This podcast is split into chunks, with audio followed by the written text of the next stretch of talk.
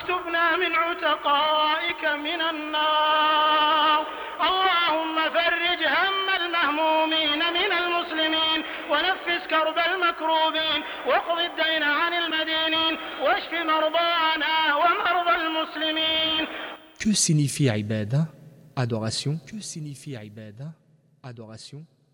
Le mot ibada est un terme dont le sens englobe tout ce qu'Allah aime, tout ce qui lui plaît, parmi les paroles et les actes qu'il a commandés ou recommandés aux hommes, que ce soit des actions visibles comme la prière rituelle, la zakat, le hajj, ou des actions intérieures comme l'amour pour Allah et son prophète, paix et bénédiction d'Allah sur lui, la crainte d'Allah, la confiance en lui, son imploration à l'aide en son fort intérieur, etc.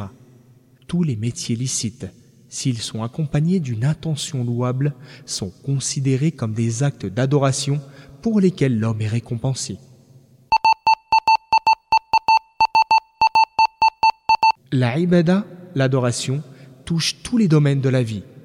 L'adoration s'étend à toutes les actions du croyant, c'est-à-dire que chacune de ces actions, dans le champ du licite, peut être comptée comme un acte d'adoration, s'il conçoit l'intention de se rapprocher d'Allah, exalté soit-il, par ce biais, s'il recherche à travers cela sa satisfaction.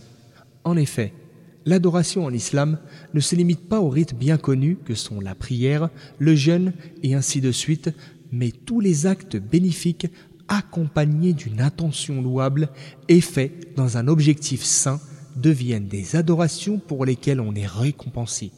Par conséquent, si le musulman mange, boit ou dort avec l'intention d'acquérir des forces dans le but d'utiliser ces forces au service d'Allah, il est récompensé.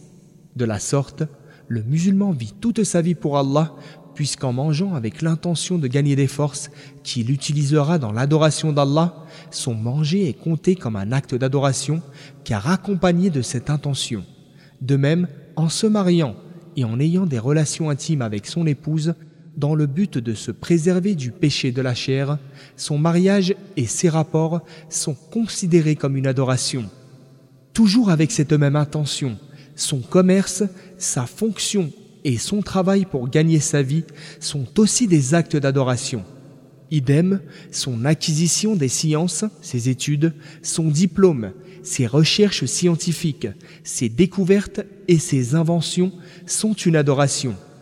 Pareillement, le soin que la femme apporte à son mari, à ses enfants et à sa maison est compté aussi comme une adoration chez Allah. Il en est ainsi pour tous les domaines, toutes les activités de la vie et toutes les questions comportant un bénéfice, tant que cela est accompagné d'une intention sincère et que c'est dans un but louable. La ibada, l'adoration, est la raison d'être de la création. Allah glorifié soit-il, a dit وما خلقت الجن والإنس إلا ليعبدون ما أريد منهم من رزق وما أريد أن يطعمون إن الله هو الرزاق ذو القوة المتين Je n'ai créé les djinns et les hommes que pour qu'ils m'adorent.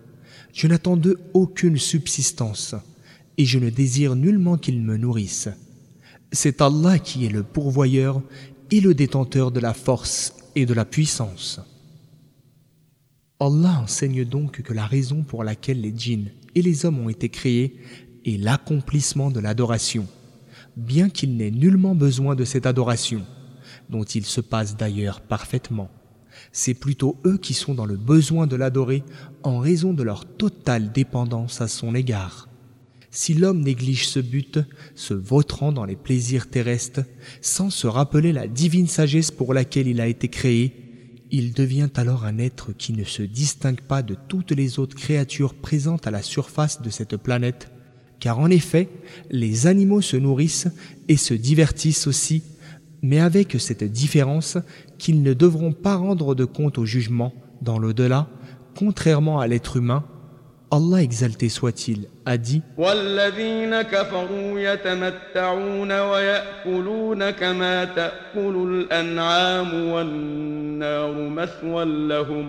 Les mécréants jouissent et mangent comme mangent les animaux de bétail, alors que le feu infernal sera leur demeure finale. Verset 12 de la sourate Mohammed. Ils ressemblent donc aux animaux quant à leurs occupations et leurs objectifs, sauf qu'eux recevront le salaire de leurs actes du fait qu'ils sont dotés d'une raison avec laquelle ils peuvent comprendre et appréhender les choses, contrairement à ces animaux-là qui ne sont pas pourvus d'intelligence.